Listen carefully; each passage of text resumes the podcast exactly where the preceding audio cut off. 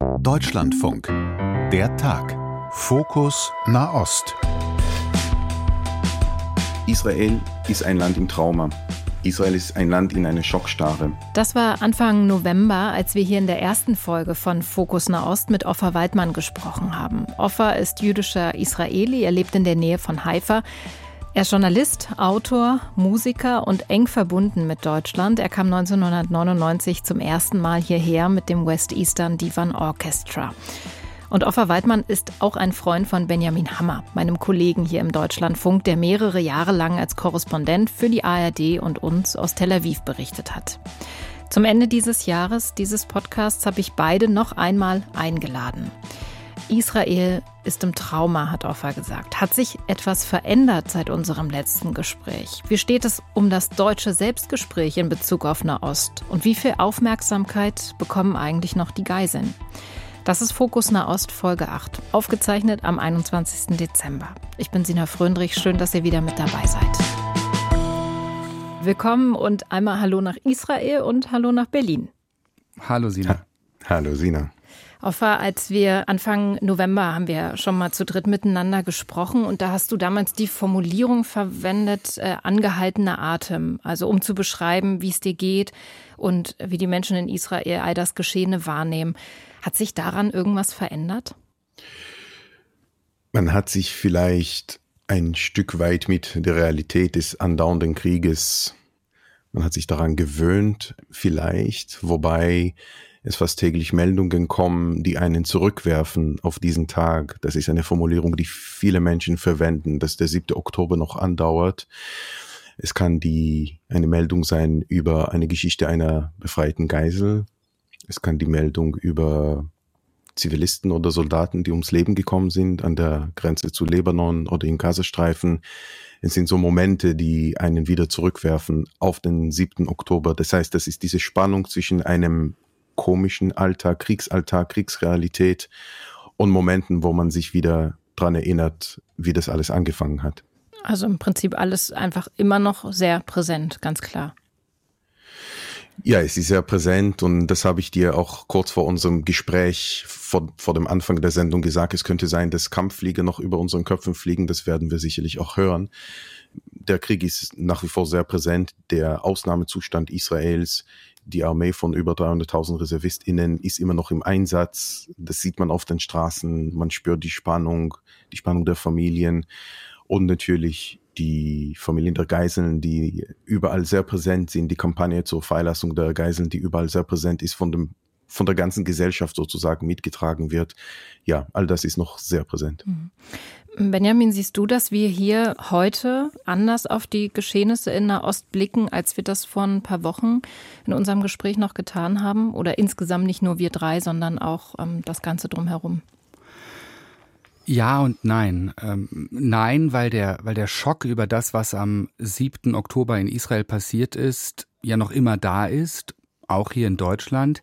Und weil immer noch dieses Wort der der Unfassbarkeit im Raum steht mit Blick auf den 7. Oktober. Aber gleichzeitig, ja, wir schauen etwas anders auf die Ereignisse. Wir schauen breiter auf die Ereignisse. Vor anderthalb Monaten, als wir drei zum ersten Mal gesprochen haben, da lag der Fokus auf dem 7. Oktober, da lag der Fokus schon noch auf Israel, auf den israelischen Opfern, auf den Terroranschlägen der Hamas.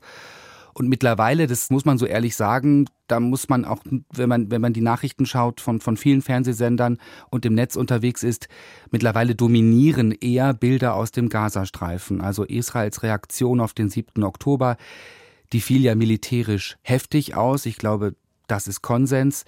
Große Teile des Gazastreifens im Norden, das muss man so sagen, existieren nicht mehr. Und das ist keine ganz leichte Situation, weil man das Gefühl hat, man, man wägt hier zwischen zwei Seiten ab, welcher gibt man mehr Aufmerksamkeit. Man will ja keine Rangliste des Leides erstellen. Aber ja, da hat sich der Fokus etwas verändert. Und, und eine Bemerkung noch, blicken wir anders auf die Region. Ich finde ja, wir blicken in Deutschland insgesamt differenzierter auf die Region. Wir streiten auch differenzierter äh, als das vor ein paar Wochen der Fall war. Und das finde ich persönlich gut. Offer, nimmst du das auch so wahr? Ich hatte noch keine Gelegenheit, selber nach Deutschland zu reisen. Hm. Es fühlt sich noch zu früh an. Von daher ist mein Blick nach Deutschland eben noch ein Blick eines Außen, eines Außenstehenden. Auch was das, was Benny gerade gesagt hat, dass man abwägt, äh, worüber man redet. Redet man über die zivilen Opfer im Gazastreifen oder redet man über die Opfer in Israel? Ähm, Im Idealfall über beide. Im Idealfall über beide und ich finde auch, dass das zusammengehört. Also ich glaube nicht, dass man hier eine Entweder-oder-Perspektive ähm, haben soll. Und wenn man sagt, man, man streitet differenzierter, also ich nehme das nochmal von außen so wahr, dass man einerseits über die Region redet, was passiert gerade in Israel, was passiert vor allem im Gazastreifen, das ist übrigens, Klammer auf, sehr interessant. In den israelischen Medien gibt es nicht so viel Berichterstattung über den Zustand der Zivilbevölkerung in Gaza. Man hat jetzt hier in Israel nicht so viele Bilder aus Gazastadt, äh, aus Rafah, äh, aus Han Yunis. Um diese zu sehen, muss man tatsächlich über Social Media oder über andere Kanäle äh, gehen. Das ist für die Wahrnehmung der Israelis, äh, was diesen Krieg angeht, natürlich sehr wichtig. Klammer zu aber das hängt miteinander zusammen. Also das, was am 7. Oktober geschah, das sind nicht zwei getrennt, voneinander getrennte Ereignisse, der Angriff der Hamas und die Reaktion Israels drauf. Benny hat gesagt, die war heftig, das ist Konsens. Wir können natürlich darüber reden, wieso sie heftig war, wieso sie sich so entwickelt äh, seit, dem, seit dem 7. Oktober. Beim letzten Mal, als wir gesprochen haben, Offer, da hast du gesagt, Deutschland führt ein Selbstgespräch. Man spricht viel zu sehr darüber, wie man wie man über Israel sprechen kann. Hat sich das eigentlich geändert oder führen wir immer noch dieses Selbstgespräch? Ich habe als Vorbereitung des heutigen Gesprächs unser Gespräch nochmal von vor anderthalb Monaten angehört. Und ich fand es bezeichnend und interessant, dass das erste Thema, das wir behandelt haben, eben das deutsche Gespräch über den Auskonflikt war. Und wenn ich jetzt auf die, ja, auf die Meldungen aus Deutschland schaue, dann gibt es es scheint mir, nochmal von außen betrachtet, scheint es mir, als ob es mehrere Diskussionen zu diesem Thema gibt. Es gibt die Diskussion der politischen Klasse. Ich habe das Gefühl, da ist auf jeden Fall, wie Benny zu Recht sagt, ein differenziertes Gespräch. Man vergisst den 7. Oktober nicht, was da geschah. Man vergisst die Geiseln nicht. Das ist ein zentraler, für mich der zentralste Punkt. Man vergisst die Geiseln nicht. Man schaut aber auch auf den Zustand der Zivilbevölkerung in Gaza. Man schaut auch darauf, was im Westjordanland passiert, was in dem Libanon passiert, was in Jemen passiert, was in der, äh, in der Region passiert, ohne jetzt die solidarische Haltung Israel gegenüber zu verlassen. Gleichzeitig sehen wir aber, dass zumindest in Teilen der Presse, in Teilen der, vor allem der kulturellen Szene, der kulturellen Welt und des sogenannten, und ich würde zugespitzt sagen, selbsternannten progressiven Lagers, dass die Selbstbeschäftigung man liest äh, viel jetzt über den Hannah-Arendt-Preis, der jetzt sehr wenig mit unserer Region zu tun hat äh, in diesen Zeiten, dass diese Selbstbeschäftigung tatsächlich weitergeht und die den Nahost, also sowohl Palästina als auch Israel als Projektionsfläche verwendet, ohne wirklich äh, darauf zu schauen. Das heißt, ich nehme von Israel aus unterschiedliche deutsche Gespräche wahr diesbezüglich. Schon ein bisschen äh, diverser vielleicht auch als noch vor ein paar Wochen. Benjamin? Ja, ich ich kann den, den, den Schmerz oder vielleicht auch ein bisschen das sich alleingelassen fühlen von Offer an der Stelle verstehen. Das progressive Lager, das ist ja auch ganz wichtig, dass es ein Lager ist, was ja doch sehr deutlich vor sich her trägt. Wir haben Antworten und Konzepte für eine bessere Welt. Wir schauen auf die Menschenrechte. Also mit dem großen Selbstbewusstsein ja auch äh, im Netz unterwegs ist.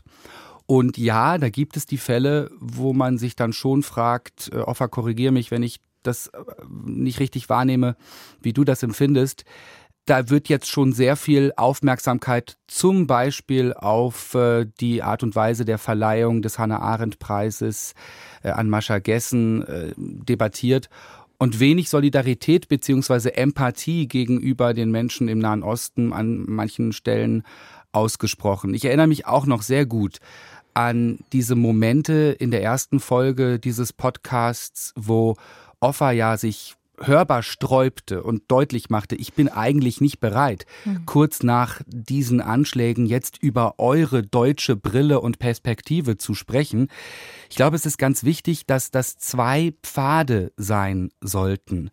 Der eine Pfad ist, dass wir uns nicht einbilden sollten hier in Deutschland, dass Israelis und Palästinenser jetzt auf deutsche Debattenbeiträge, wie man über diese Region streitet, was man sagen sollte, was man sagen kann, die haben nicht die Aufmerksamkeit. Das ist der völlig falsche Fokus, zu glauben, man müsse äh, diese Debatte jetzt auch mit den Menschen vor Ort austragen. Klammer auf, ist es auch die falsche Zeit jetzt für irgendwelche Ratschläge allzu laut, so löst ihr den Nahostkonflikt. Und gleichzeitig muss es aber zusätzlich zu einer Hinwendung zu dieser Region hier in Deutschland einen Streit über längst überfällige Debatten geben. Also die Frage, wie wir über den Nahostkonflikt streiten, und da gibt es ja immer auch die Verknüpfung über den Streit über den Antisemitismus und den Kampf gegen Antisemitismus und Fragen äh, von äh, in, in der kulturellen Szene den müssen wir hier auch austragen. Das ist ganz wichtig. Also diese beiden Debatten sollten auf verschiedenen Pfaden laufen und sich aber nicht gegenseitig ausschließen. Ich verstehe aber, dass es manchmal die Menschen vor Ort, die im Krieg sind, ja, vielleicht nervt zu sehen, auf welchen anderen Baustellen wir hier äh, teilweise unterwegs sind. Also Benny hat ein Wort gesagt, was zentral ist, äh, oder ein Begriff, alleingelassen zu werden, alleingelassen zu sein. Und diese Einsamkeit, vor allem im israelischen Friedenslager, ist sehr spürbar. Und das höre ich von vielen Freundinnen und Freunden. Und ich will sagen, was ich damit meine, mit dieser Einsamkeit. Die politischen Kämpfe, die wir hier in Israel zu führen haben, unter anderem gegen Strömungen in der jetzigen israelischen Regierung, die ausgesprochen rechtsradikal sind, die ausgesprochen im Schatten des Krieges ihre Politik durchsetzen wollen, sei es im Gazastreifen, sei es im Westjordanland. Diese politischen Kämpfe, sie stehen an, die sind relevanter denn je. Äh, vor allem, wenn man bedenkt, was das politisch zu bedeuten haben wird, wenn dieser Krieg zu Ende ist, welche Entwicklungen wir in der israelischen Politik haben werden.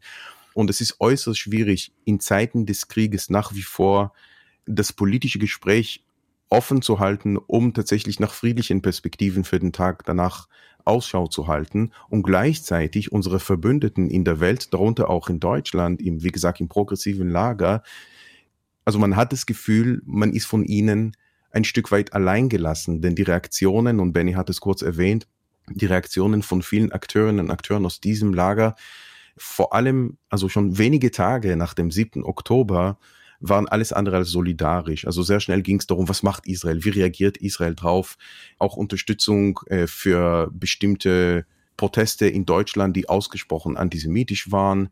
Auch der Begriff der Kontextualisierung. Man muss verstehen, wieso der 7. Oktober sich äh, zugetragen hat. Man, man muss den Angriff der Hamas kontextualisieren, was natürlich auch die Verwendung sexueller Gewalt als äh, Kriegswaffe kontextualisieren soll und Gewalt gegen Kinder kontextualisieren soll. Und man fühlt sich von diesen Strömungen alleingelassen, vor allem jetzt in dieser Zeit, wo die politischen Kämpfe in Israel so schwierig werden. Und das, dieses alleingelassen zu werden, was Benny äh, erwähnt, diese Einsamkeit, die ist nicht nur geblieben, die hat sogar zugenommen. Die ist sogar noch größer geworden in den vergangenen Wochen. Ja, man hat jetzt nicht das Gefühl, also man, war sich dessen immer bewusst, dass diese Kämpfe, die hier in Israel geführt werden, für eine friedliche äh, Lösung, für eine friedliche Zukunft zwischen äh, Juden und, und PalästinenserInnen in diesem Land, dass sie auch mitgetragen wird von einem globalen progressiven Lager.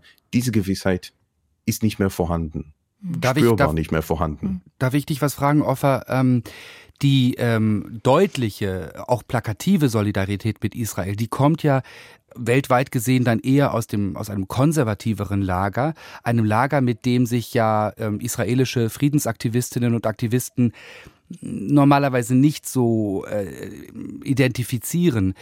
Ist es dir wichtiger, dass Empathie und Solidarität aus dem progressiven Lager kommen in diesen Tagen? Und wo liegen die Gefahren, wenn es jetzt zu einem Bruch kommen würde zwischen dem israelischen progressiven Lager und dem globalen? Ja, das ist, äh, also die, diese Frage wirft uns tatsächlich äh, ins Herz der, der, der deutschen Debatte. Einer meiner Lieblingsbegriffe, die ich gelernt habe auf Deutsch, ist Applaus aus der falschen Seite. Und wenn man merkt, man bekommt Solidarität, die aber mit einem, wie soll ich sagen, hm, mit einer bestimmten Bedingung einhergeht oder mit einer Erwartung, besser gesagt. Wir sehen manchmal, dass die Solidarität mit Israel und übrigens in der jetzigen Zeit ist also man, man nimmt die Solidarität erstmal dankbar an, weil das, das sind, darüber haben wir geredet. Äh, es sind sehr schwierige Zeiten und ich finde übrigens, dass die Solidarität mit Israel aus dem konservativen Lager und es gibt auch Solidarität mit Israel aus dem Mitte-linken Lager aus Deutschland und anderswo, das will ich äh, gar nicht äh, verneinen oder unerwähnt lassen. Ja.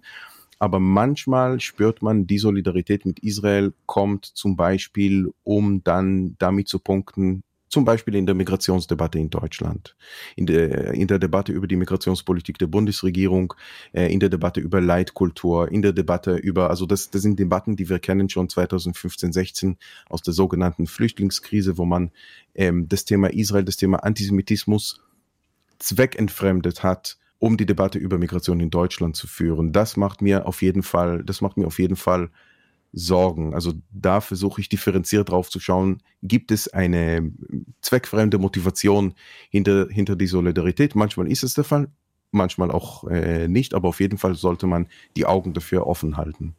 Ich würde euch gerne an der Stelle mal, wir haben ja hier auch immer im Podcast ähm, Fragen aus der Deutschlandfunk Community, ähm, Hörerinnen und Hörer fragen. Da würde ich euch gerne mal eine einspielen, die verharrt sozusagen noch mal ein bisschen bei der Frage Solidarität, aber auch Kritik. Wir haben auch in der ersten Folge über die empathische Kritik, über die Rolle Deutschlands auch als Freund an der Seite Israels ähm, ja gesprochen. Und ich spiele euch die mal vor. Vertont hat die in diesem Fall auch wieder meine Kollegin Fanny Buschert. Die Siedlungen sind ein großes Hindernis in einer Verständigung von Israel und Palästina. Einige Koalitionäre der aktuellen Regierung Israels wollen keine Verständigung. Soweit mir bekannt, wurde der Siedlungsbau von deutschen Regierungen nie kritisiert. Wie lernen deutsche Politiker, Israel zu kritisieren? Das ist ja auch eine Frage, ähm, die sich jetzt auch in den vergangenen Wochen eigentlich äh, stellt. Also nicht vielleicht, wie, wie lernen deutsche Politiker Israel zu kritisieren, sondern was findet da im Moment äh, überhaupt statt neben Solidarität? Ja, also ich glaube, es hatte schon ähm, seine Berechtigung, dass in den ersten Wochen nach dem 7. Oktober deutsche Politikerinnen und Politiker jetzt nicht jeden Tag eine Pressemitteilung rausgegeben haben, in der sie den Siedlungsbau kritisieren, weil einfach ein falscher Eindruck hätte entstehen können. Zum Beispiel eben, ja, das schwierige Wort Kontext was, was unterschiedlich interpretiert wird, aber eben als, als Begründung, als Erklärung für, für nicht Erklärbares den Angriff vom 7. Oktober. Aber gleichzeitig äh, gab es ja und gibt es im Westjordanland, im von Israel besetzten Westjordanland Ereignisse, eine Zunahme von Aggressionen radikaler israelischer Siedler gegenüber äh, Palästinensern, die angesprochen werden muss. Äh, auf die Hörerfrage, es ist schon so, dass manche deutsche Politikerinnen und Politiker und auch Sprecherinnen und Sprecher des Auswärtigen Amtes den israelischen Siedlungsbau im Westjordanland kritisieren. Denn zur Erinnerung, das ist glasklar die Position der Bundesregierung, dass dieser Siedlungsbau a. völkerrechtswidrig ist und b. einer Lösung des Nahostkonfliktes im Wege steht.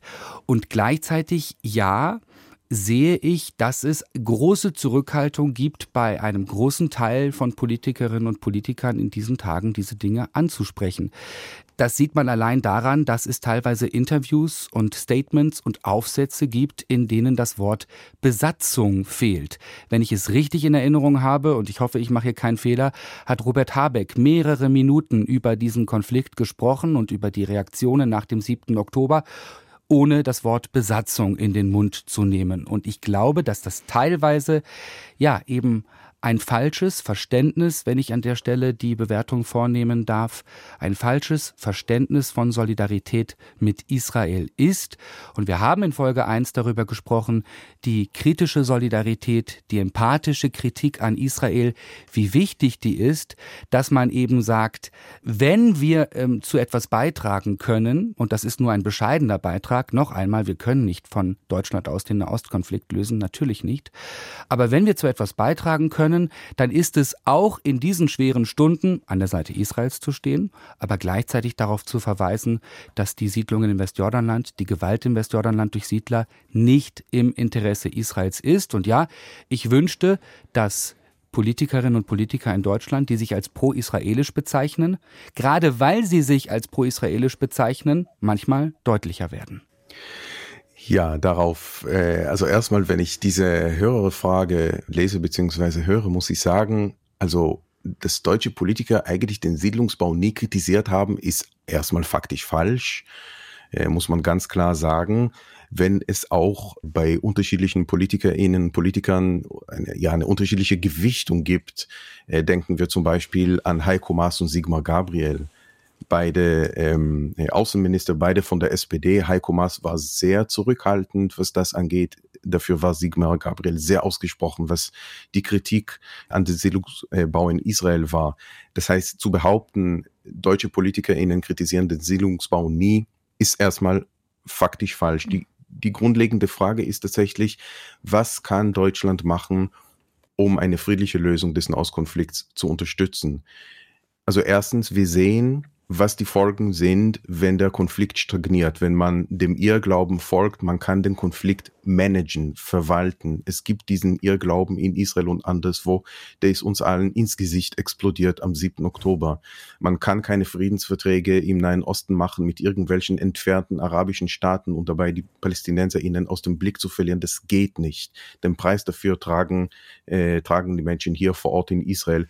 Und in Palästina, die Extremisten melden sich zu Wort ich würde vielleicht es äh, in einem Interview ebenfalls mit dem deutschen Funk hat Muriel Asseborg von der Stiftung Wissenschaft und Politik gesagt, es gibt internationale Organisationen, die man stärken kann, die die Mittel hätten, eine äh, friedliche Perspektive für den Nahen Osten anzubieten, was Deutschland gleichzeitig aber machen kann.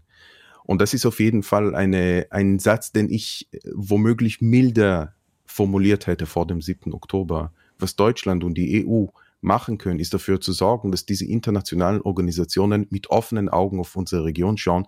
Offene Augen bedeuten, dass sie nicht automatisch davon ausgehen, dass Israel immer der Übeltäter ist und der Palästinenser immer das Opfer äh, sind. Israel ist auf jeden Fall der stärkere Akteur.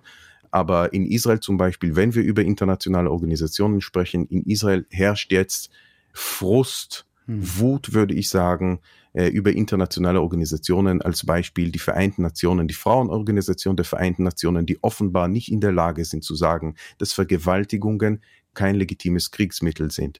Also A, internationale Organisationen stärken, aber B, dafür zu sorgen, dass diese Organisationen auch tatsächlich unparteiisch sind und mit offenen Augen auf diese Region schauen. Fühlt man sich so richtig isoliert eigentlich in, in Israel?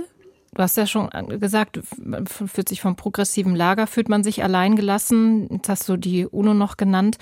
Gibt es jemanden, den man überhaupt noch an seiner Seite sieht? Man ist auf jeden Fall sehr frustriert. Das hörst du richtig in meiner Stimme, weil eben also die UNO, internationale Organisationen, das progressive Lager, das sollten eigentlich die natürlichen Verbündete von friedlichen Kräften hier in Israel, wohlgemerkt jüdisch und arabisch. Und vor allem wenn solche Organisationen oder NGOs, sie agieren ja auf dem Fundament, auf der Grundlage der universell geltenden Menschenrechte. Wie kann es sein, dass die Frauenorganisation der Vereinten Nationen nicht in der Lage ist, nochmal sexuelles Verbrechen als solches zu benennen? Wieso dauert es so lange? Und vielleicht kommen wir noch dazu, wenn wir etwas expliziter über die Geiseln sprechen. Wieso dauert es so lange, dass Frauenorganisationen weltweit ganz klar Stellung dazu beziehen? In anderen Konflikten sieht man dieses Zögern nicht. Und da fragt man sich schon, also das ist, das sind existenzielle Fragen. Man fragt sich, wie kann das sein, dass Organisationen, NGOs, staatliche Organisationen, die auf der Grundlage der universell geltenden Menschenrechte agieren und argumentieren, dass sie zu vielen der Verbrechen des 7. Oktober und zu den Verbrechen seit dem 7. Oktober schweigen. Offa, wenn ich dir eine Frage stellen darf, du würdest dich ja hm, sicherlich als, als linker ähm, Israeli, als linken Israeli beschreiben. Du warst äh, aktiv in eben ähm, einer Organisation, die sich für eine Aussöhnung und für ein Miteinander zwischen Juden und, und palästinensischen Israelis einsetzt. Man sagt ja oft, das Land ist zusammengerückt, Israel ist zusammengerückt in den vergangenen Wochen. Empfindest du das so oder empfindest du dich mit deiner politischen Meinung, die ja eben kein Mainstream war vor dem 7. Oktober, fühlst du dich auch in Israel politisch einsamer? Das ist eine schwierige Frage, denn also wie ich mich politisch bezeichne, ist zweitrangig dazu, welche Ziele und Perspektiven ich habe oder die Kreise, zu denen ich gehöre, äh, haben. Und das ist eine friedliche Koexistenz, eine friedliche Zukunft von äh, Jüdinnen, Juden, Palästinenserinnen und Palästinensern in diesem Land. Es gibt den Begriff, vielleicht habt ihr ihn gehört, von den ernüchterten Linken in Israel, die auf einmal sagen, ah, Moment, vielleicht war unser Ziel, äh, eine Koexistenz mit den Palästinenserinnen und Palästinensern aufzubauen, nicht real und wir sollten doch eine nationalistischere Politik unterstützen. Ich gehöre nicht zu diesen sogenannten, ich kenne auch nicht so viele, ehrlich gesagt, ernüchterten Linken. Denn ich weiß nach wie vor, auch an dem Tag nach dem Krieg, wenn ich in einem Land lebe, in dem Menschen ohne demokratische Bürgerrechte leben, dann lebe ich nicht in einer Demokratie. Da habe ich auch selber keine keine, äh, also nicht die Rechten eines Bürgers in einem demokratischen Land. Wenn ich in einem Land lebe, das nach wie vor ein anderes Volk besetzt, dann lebe ich nicht in einer Demokratie. Die Rechte der Palästinenserinnen und Palästinenser sind untrennbar mit meinen Rechten verbunden. Das war so, das ist so und das wird auch so sein. Sicherlich ist der Weg dorthin auf einmal wesentlich schwieriger geworden, aber, und ich plädiere immer wieder dafür, es gibt die Stimmen, es gibt Organisationen wie Standing Together zum Beispiel, deren Leiter Alon Ligrin und Rola Daoud gerade eine Woche in Deutschland verbracht haben, die dafür kämpfen. Sie sind zwar in der Minderheit, aber ich würde nicht sagen, dass sie marginal sind. Man sieht übrigens auch, dass die palästinensische Gesellschaft innerhalb Israels, also die palästinensischen Bürgerinnen und Bürger Israels, sich eigentlich ein Stück weit solidarisch zeigen mit Israel. Sie begreifen, was der 7. Oktober bedeutet ich hoffe, dass das eine Tür sein wird für eine, für eine bessere bürgerliche äh, Zukunft in Israel nach dem Krieg. Aber ich halte nicht an diesen Zielen aus irgendeiner, was weiß ich, aus einem Lager denken oder aus einer, weil, weil man sich in irgendeine politische Position verliebt, sondern aus einem sehr, sehr tiefen politischen Glauben, auch wenn dieser Glaube ein Stück weit heimatlos geworden ist in den letzten zweieinhalb Monaten. Das ist ja eine, eine Heimatlosigkeit, die du beschreibst, ähm, auf vielen verschiedenen Ebenen am Ende, wenn wir da so einen Strich drunter machen. Woher schöpfst du noch Energie für, das, was du jeden Tag tust, äh, wenn du auf so vielen verschiedenen Ebenen beschreibst? Im Prinzip ist da eine große Einsamkeit. Also erstmal weiß ich um die vielen Freundinnen und Freunde hier in Israel, Palästina oder auch in Deutschland, die diese Ziele und diese Perspektiven teilen. Und nochmal, ich habe drei Kinder in diesem Land. Ich lebe in diesem Land.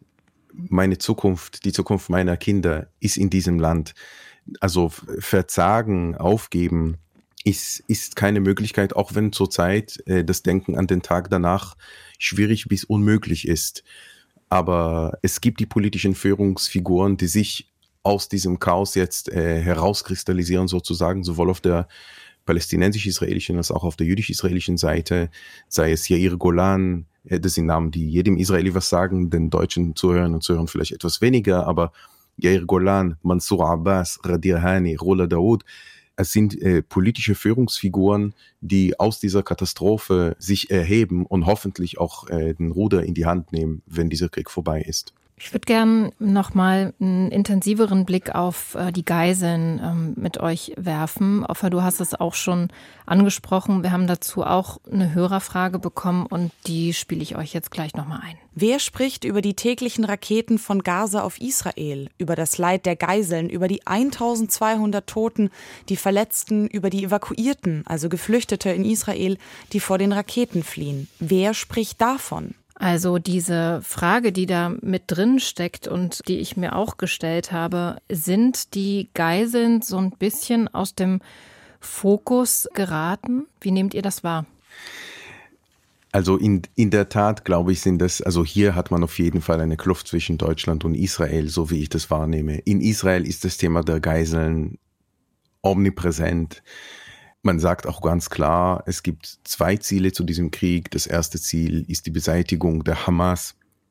Das andere gleichwertige Ziel ist, äh, oder gleich wichtige Ziel, ist die Befreiung der, der Geiseln. Die Bilder der Geiseln schauen aus jeder Ecke, ähm, aus jeder Wand.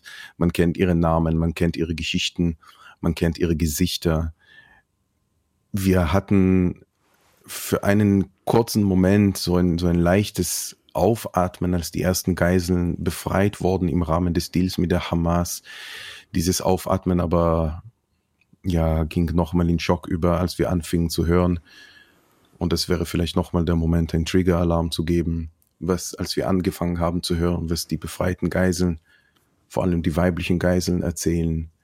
als wir angefangen äh, haben zu hören, was die ärztlichen Untersuchungen der befreiten Geiseln, vor allem der weiblichen Geiseln, gezeigt haben, als wir gehört haben, wie mit den Kindern, mit den entführten Kindern umgegangen äh, wurde.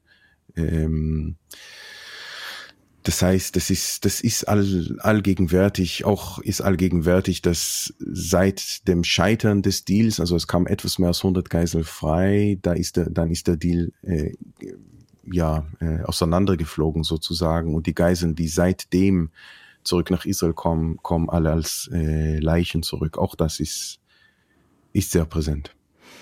Wir versuchen in der Berichterstattung weiterhin an die Geiseln zu erinnern eben kein, wir berichten jetzt mehr über die palästinensische Perspektive anstatt, nein, sondern ein und zu machen journalistisch. Das, das ist nicht immer einfach. Es gibt immer eine Abwägung, was man mit einer Sendezeit macht.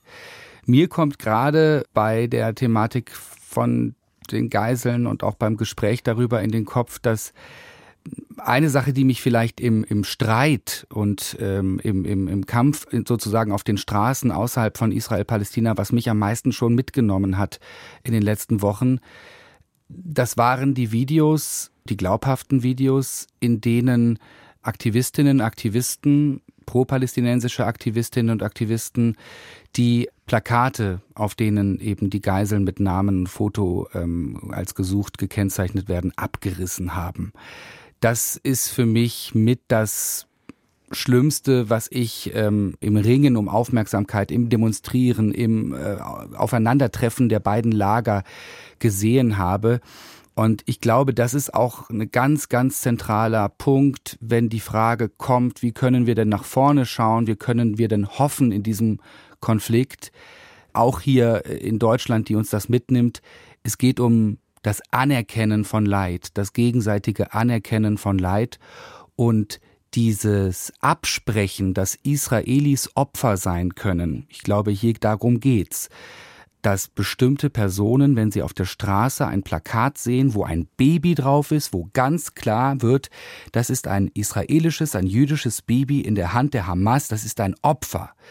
Und es gibt eben einen Teil der Menschen, die das nicht akzeptieren wollen, dass Israelis auch Opfer sein können. Das ist ein eklatantes Absprechen des Leids und der Empathie.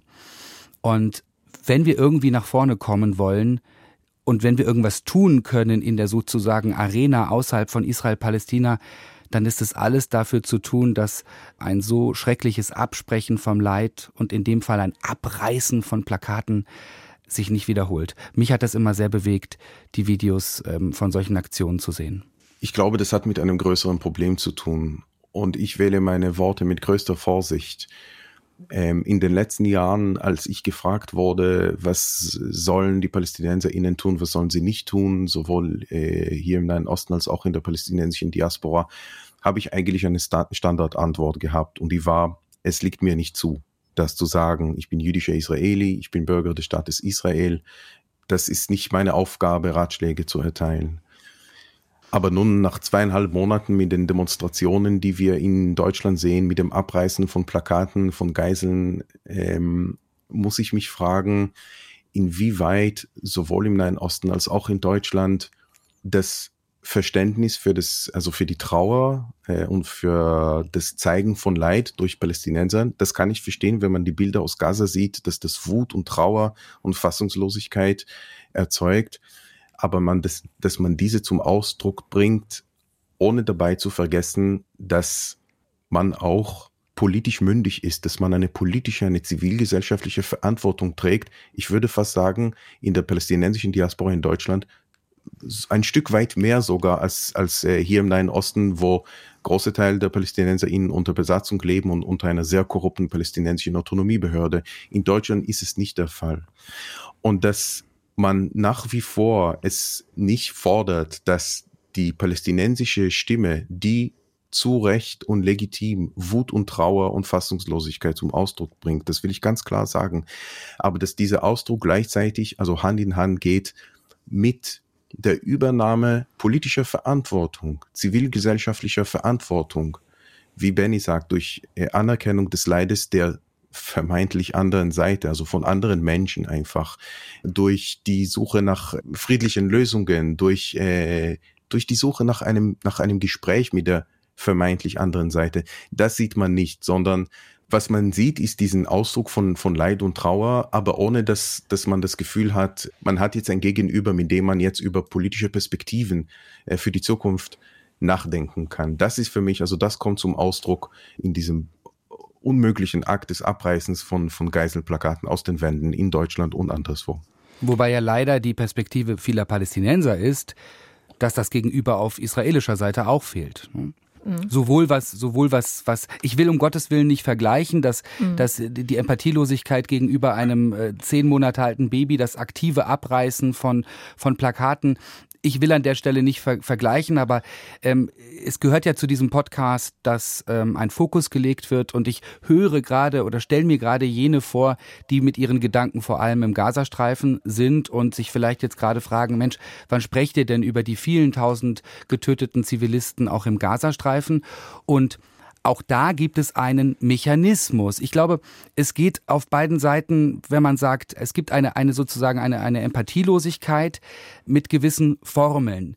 Die brutalste Formel ist wirklich das Abreißen von Plakaten, von Postern. Ich will das jetzt nicht sehen. Ich verdränge das. Ich will das nicht wahrhaben. Israel ist für mich immer der Aggressor, nie das Opfer. Fertig. Chalas auf Arabisch, das war's. Wobei, Entschuldigung für dieses Wort Chalas, weil es gibt auch natürlich viele arabischsprachige Menschen, die das sehr viel differenzierter sehen. Es gibt aber auch auf pro-israelischer Seite Formeln, mit denen ähm, ja, man ruhiger schläft in dieser schrecklichen Zeit. Und das ist ein immer wieder gebetsmühlenartiges Betonen, die Hamas nimmt Zivilisten als Schutzschilder. Die Hamas hat diese Gewaltrunde begonnen. Deswegen sind das alles Opfer der Hamas. Das ist eine vereinfachende Formel, die verdrängt, dass es immer noch israelisch-amerikanische Bomben sind, die Menschen töten im Gazastreifen. Wo ich verstehen kann, dass auch diese vereinfachende Formel Schmerz und Fassungslosigkeit auf palästinensischer Seite auslöst. Noch einmal, ohne dass ich jetzt irgendwie hier vergleichen will. Also direkt darauf. Und es sind zwei unterschiedliche Sachen. Nochmal, wir reden über zwei, ja, nicht nur geografische Orte, sondern auch, also wirklich fast Universen, habe ich manchmal das Gefühl. Wenn wir über den Gazastreifen sprechen, und ich habe davor gesagt, es ist schwierig in Israel, in Israel also in Mainstream israelischen Medien, Bilder der zerstörten Wohngebiete in Gaza zu finden, was durchaus ein Problem ist. Ich sage das, weil ich nach solchen Bildern suche. Wenn ich sie nicht in israelischen Medien finde, dann finde ich sie in deutschen Medien, ich finde sie auf äh, Social Media, ich finde sie durch Freunde geschickt.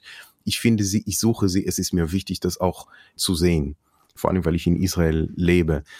Und es ist eben, ich meine, wenn, Benny, wenn du das Problem benennst, dann, dann soll man die Komplexität benennen. Die Komplexität ist, ja, der Angriff des 7. Oktober kam von der Hamas. Und nach diesem Angriff zog sich die Hamas zurück und hat sich innerhalb der eigenen Zivilbevölkerung verschanzt. Das ist eine Tatsache.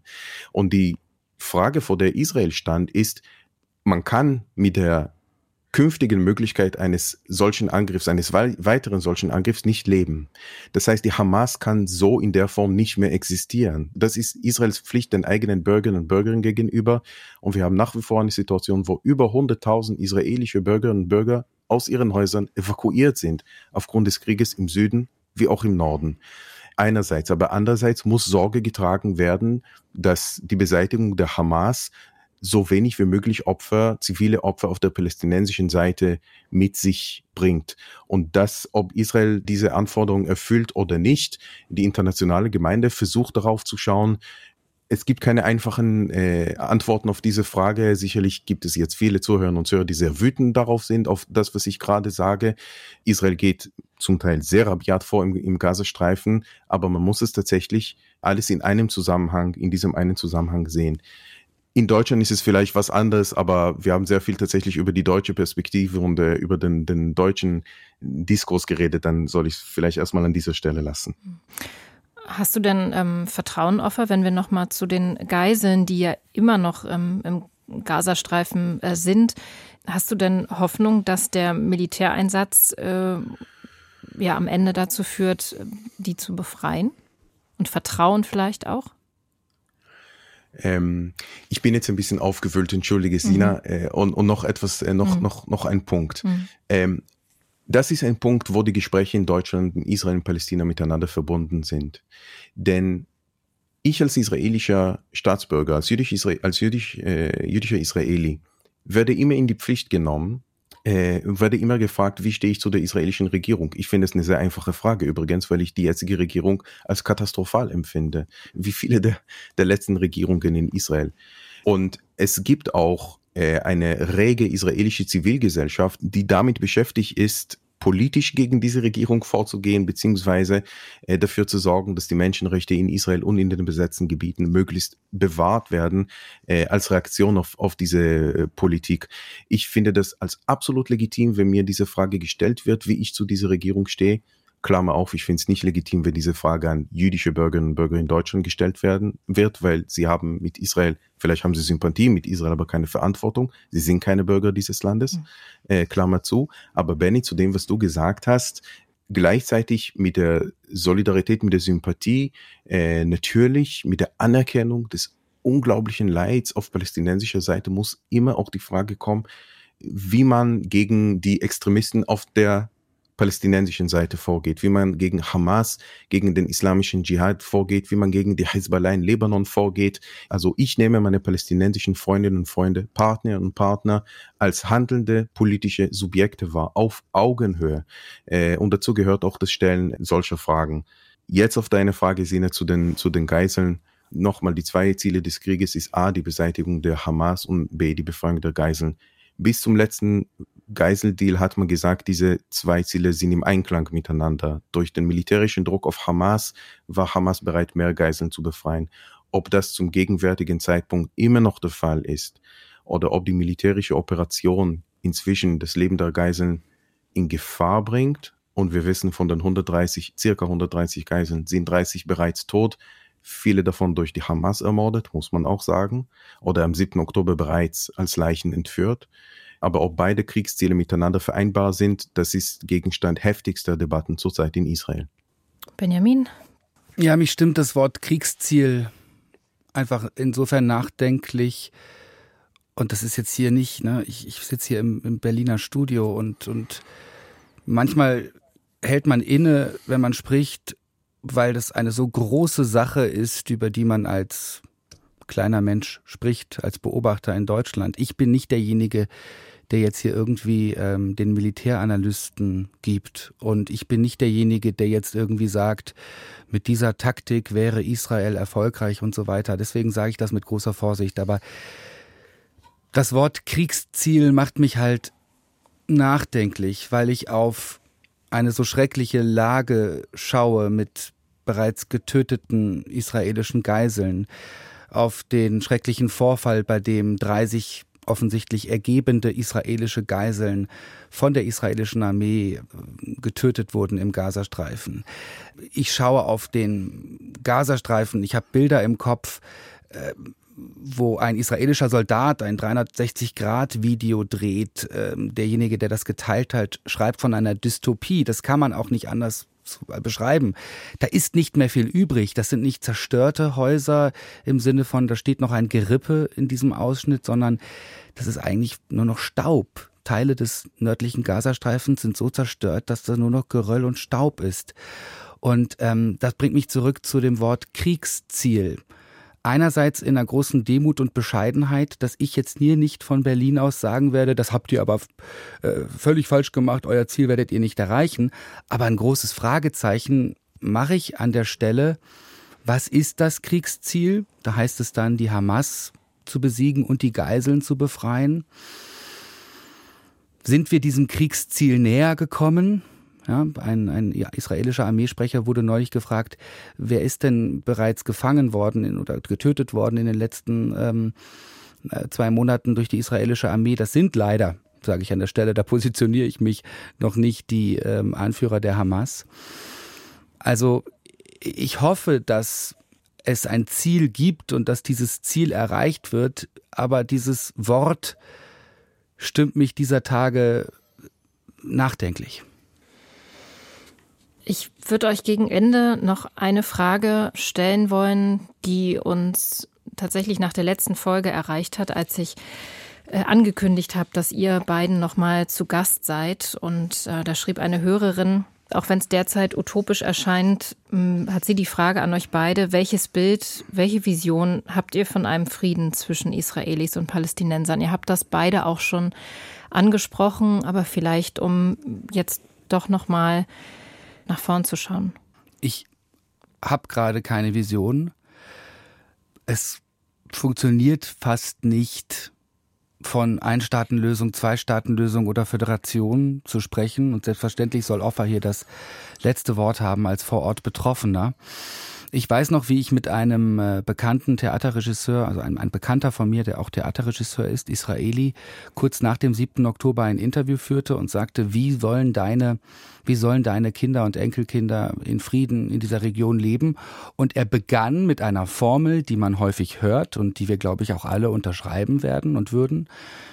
Wir müssen in Frieden miteinander leben.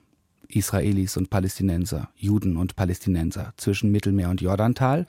Und weil wir das müssen, muss es auch eine Lösung geben. Und dann brach Hanan, heißt der Mann, mein Freund und Bekannter, dann brach Hanans Stimme, weil während er das sagte in einer Studiosituation, in einer Interviewsituation, war er sich seiner Sache nicht mehr sicher. Möglicherweise zum ersten Mal. Seit jenem 7. Oktober hat sich was verändert und dieser Mann, der an den Frieden glauben will, glaubte auf einmal während einer Aufnahme eines Interviews plötzlich nicht mehr an den Frieden. Deswegen bin ich sehr zurückhaltend, Botschaften der Hoffnung, Einstaatenlösung, Zweistaatenlösung abzugeben. Erst recht, weil ich das als Beobachter von außen tue. Ich glaube aber, damit wir in den nächsten Wochen und Monaten in eine Lage kommen, und die Leute vor Ort in eine Lage kommen, wo man ganz zaghaft darüber sprechen kann, was müsste denn jetzt passieren. Dafür braucht es eben, ja, ich sage es jetzt an der Stelle, die Freilassung der Geiseln. Das muss man einfach auch mal betonen. Klar, das ist das, was die Hamas sofort machen könnte. Ein Ende der Kampfhandlungen und später dann, wenn die Wunden etwas verheilt sind, die Anerkennung des gegenseitigen Leides. Aber jetzt schnell mal in 30 Sekunden oder einer Minute hoffnungsspendende Formeln, da bin ich in diesen Tagen auch sprachlos. Hm. Offer, geht's dir da ähnlich? Ja, also ich, ich ringe, ich ringe nach Worten nach wie vor, was das angeht. Ich kann mich mit der Hanan sehr identifizieren, der auf einmal eigene Positionen zumindest äh, kritisch äh, beobachten musste, aufgrund dessen, was wir am 7. Oktober gesehen haben, was alle Grenzen des Vorstellbaren äh, zersprengt hat. Und Benny hat nochmal diesen wichtigen, wenn nicht gar wichtigsten Punkt erwähnt äh, bezüglich der Geiseln. Wir dürfen nicht vergessen, was die Geiseln, die immer noch im Gazastreifen sind, immer noch von der Hamas festgehalten werden, was sie durchleben, was wir von den befreiten Geiseln gehört haben. Und ich will diesen schmerzhaften Punkt nochmal betonen. Wenn wir über sexualisierte Gewalt gegen Geiseln sprechen, sprechen wir nicht nur vom 7. Oktober, sondern auch von allen anderen Tagen seitdem. Während wir drei hier reden, sitzen junge Frauen als Geiseln der Hamas in Gaza und erleben Sachen, die man sich nicht vorstellen kann. Das erstmal so, so schwierig wie es ist, auch das zu hören. Das muss gesagt werden. Und jedes Mal, wenn ich versuche, an den Tag danach zu denken, wie Nathan Schneider sagt, wenn ich versuche, an den 8. Oktober zu denken, kommt mir dieser Gedanke, kommt der Gedanke dazwischen und macht es kaum möglich. Ich finde, wie Benny sagt, das Gespräch über ein, zwei, drei, fünf Staatenlösung ist jetzt, hat mit der Realität so wenig zu tun man soll so back to the roots, back to the basics gehen. Und was, was, was bedeutet back to the basics? Also erstmal die Anerkennung der Fakten, was passiert, wie geht die israelische Armee tatsächlich vor, was macht sie, was hat die Hamas gemacht, was macht sie jetzt, wie reagiert die israelische Zivilgesellschaft darauf, die palästinensische Zivilgesellschaft, wie reagiert die palästinensische Politik und die israelische Politik, aber Fakten, keine Meinungen, sondern wirklich das Vorgehen der israelischen Armee ist in Teilen äußerst schwierig. Äh, Hamas versteckt sich hinter Krankenhäusern und in Kindergärten und in Schulen. Das sind zwei Fakten. Wir können danach reden, was sie bedeuten, aber das sind erstmal zwei Fakten, die wir aushalten müssen. Und dann zurück. Das ist die einzige Grundlage, die ich habe. Das ist die einzige Grundlage, äh, verzeiht bitte mein Pathos, das ist die einzige Grundlage, die ich habe als Jude nach 1945. Die allgemeingültigen Menschenrechte, die gelten für alle in dieser Region. Und egal nach welcher Lösung wir schauen werden an diesem 8. Oktober, der noch nicht gekommen ist, der wird auf diesen zwei Grundlagen stehen. Die allgemeingültigen Menschenrechte getragen durch internationale Organisationen und Fakten die Fakten, was genau am 7. Oktober passiert ist und was an allen Tagen seit diesem 7. Äh, Oktober nach wie vor passiert. Israel stand bereits einmal nach einer Katastrophe, aus der man eigentlich keinen Ausweg gefunden oder finden konnte. Und das war 1973, nach dem Krieg gegen Ägypten und Syrien. Und aus dieser Katastrophe, aus diesem Tiefpunkt, hat es Israel, haben es in dem Fall damals Israel und Ägypten geschafft, eine friedliche Lösung ihres Konflikts zu finden wenn man nach einer Hoffnung fragt, wäre es vielleicht diese, dass die Menschen, die jetzt von diesem Krieg betroffen sind, und das sind wir alle in dieser Region, dass sie sagen, sowas dürfen wir nie wieder erleben, nie wieder. Und aus diesem nie wieder, aus dem nahöstlichen nie wieder, äh, wird möglicherweise eine friedliche Lösung entstehen. Das ist keine Gewissheit, das ist ein Herzenswunsch. Offa, ähm, Benjamin, ich danke euch, dass ihr wieder zu Gast wart hier in diesem Podcast, dass ihr euch auf das Gespräch eingelassen habt und ja, danke dafür. Gerne. Vielen Dank.